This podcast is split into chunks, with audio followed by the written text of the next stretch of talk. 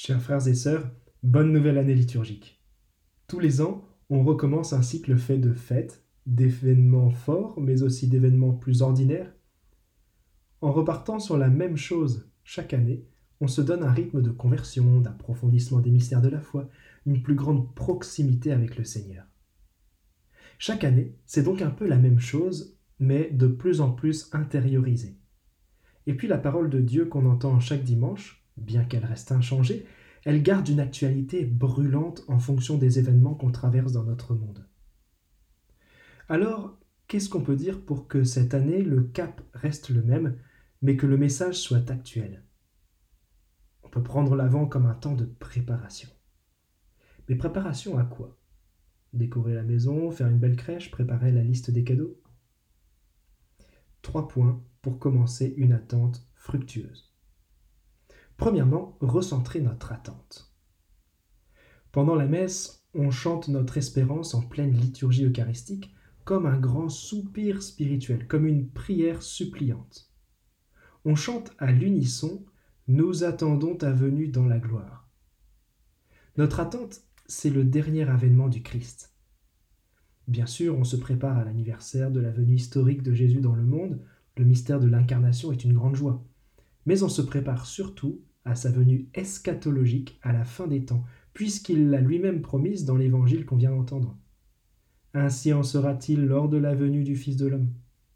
Il nous recommande même de s'y attendre vivement. Tenez-vous donc prêts, vous aussi. C'est à l'heure où vous n'y penserez pas que le Fils de l'homme viendra. Quand on est confronté à la souffrance et à la violence, on serait bien tenté de croire en une solution miracle qui puisse résoudre tous les problèmes d'un coup. C'est l'illusion des deux grands totalitarismes du siècle précédent dont on souffre encore aujourd'hui. D'où l'intérêt de raviver notre double espérance, celle de la fin des problèmes dans le monde à venir, après le retour du Christ, et l'espérance que ce monde nouveau est déjà partiellement présent maintenant. La plus grande révolution qu'on puisse mener sur Terre, ce n'est pas le changement de société, mais le changement du cœur recentrer notre attente. Deuxièmement, savoir reconnaître le Messie. Quand il viendra, comment pourra-t-on le reconnaître? Comment être sûr que ce sera bien lui? Parce que des charlatans, on en voit régulièrement, il y en a même qui ont laissé une empreinte historique. Les deux principaux signes de sa présence sont la paix et l'unité. D'ailleurs, le Messie, dans le livre d'Israël, on l'appelle le prince de la paix. C'est ce qu'on peut entendre par ce petit verset. De leurs épées ils forgeront des socs et de leurs lances des faucilles. Il est quand même très fort ce passage d'Isaïe. Si on le traduisait dans un langage actuel, on dirait de leurs chars ils feront des tracteurs et de leurs obus des charrues. On n'est pas rendu avec les guerres et les conflits dans le monde. La paix implique une certaine justice sociale qui est déjà compliquée à trouver dans notre pays. D'où l'image de la nouvelle Jérusalem que symbolise l'humanité réunie par le Messie. Vers elle afflueront toutes les nations et viendront des peuples nombreux. Mais comme je l'ai dit, la justice parfaite, la société réellement pacifique, sont des illusions. On a toujours la marque du péché originel en nous, cette blessure qui nous pousse au mal. Donc, les signes qui précéderont la venue du Seigneur dans sa gloire, ce sont les fruits de l'Esprit Saint. Amour, joie, paix, patience, bonté, bienveillance, fidélité, douceur et maîtrise de soi. À chaque fois que l'Esprit Saint se répand quelque part, le royaume de Dieu est présent. L'Esprit Saint annonce la venue du Messie. Recentrer notre attente, savoir reconnaître le Messie. Troisièmement, préparer sa venue. Saint Paul nous donne une piste pour préparer cette venue.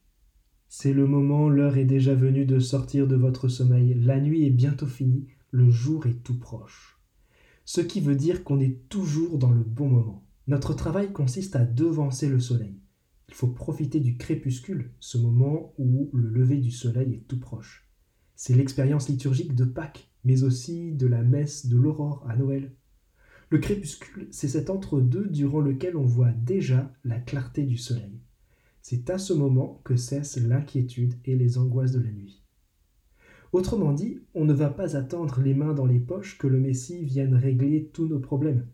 il faut qu'on sache l'accueillir comme la foule immense qui l'acclamait pendant son entrée royale à Jérusalem, ce qu'on fait au rameau.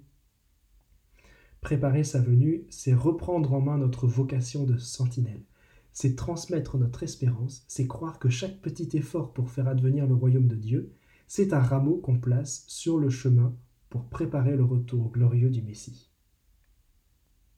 Recentrer notre attente, savoir reconnaître le Messie, préparer sa venue.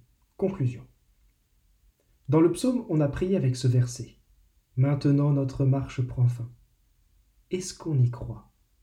Parce que depuis la naissance, passion, mort et résurrection de Jésus, on a commencé la fin de l'histoire. Ça peut durer 2000 ans de plus, on est quand même dans le bon timing. C'est la fin. Le Christ attend pour revenir dans sa gloire. Il ne reviendra pas quand on aura rendu le monde parfait, parce que ça, on ne sait pas faire. Par contre, il reviendra quand on aura tous manifesté notre volonté de le voir revenir. On peut dire que notre attente doit se manifester dans une obligation de moyens, pas de résultats. C'est Jésus-Christ qui viendra achever ce travail d'unité et de restauration de l'humanité. À nous d'éveiller cette attente joyeuse qui fait un des fondements de notre foi chrétienne. Amen.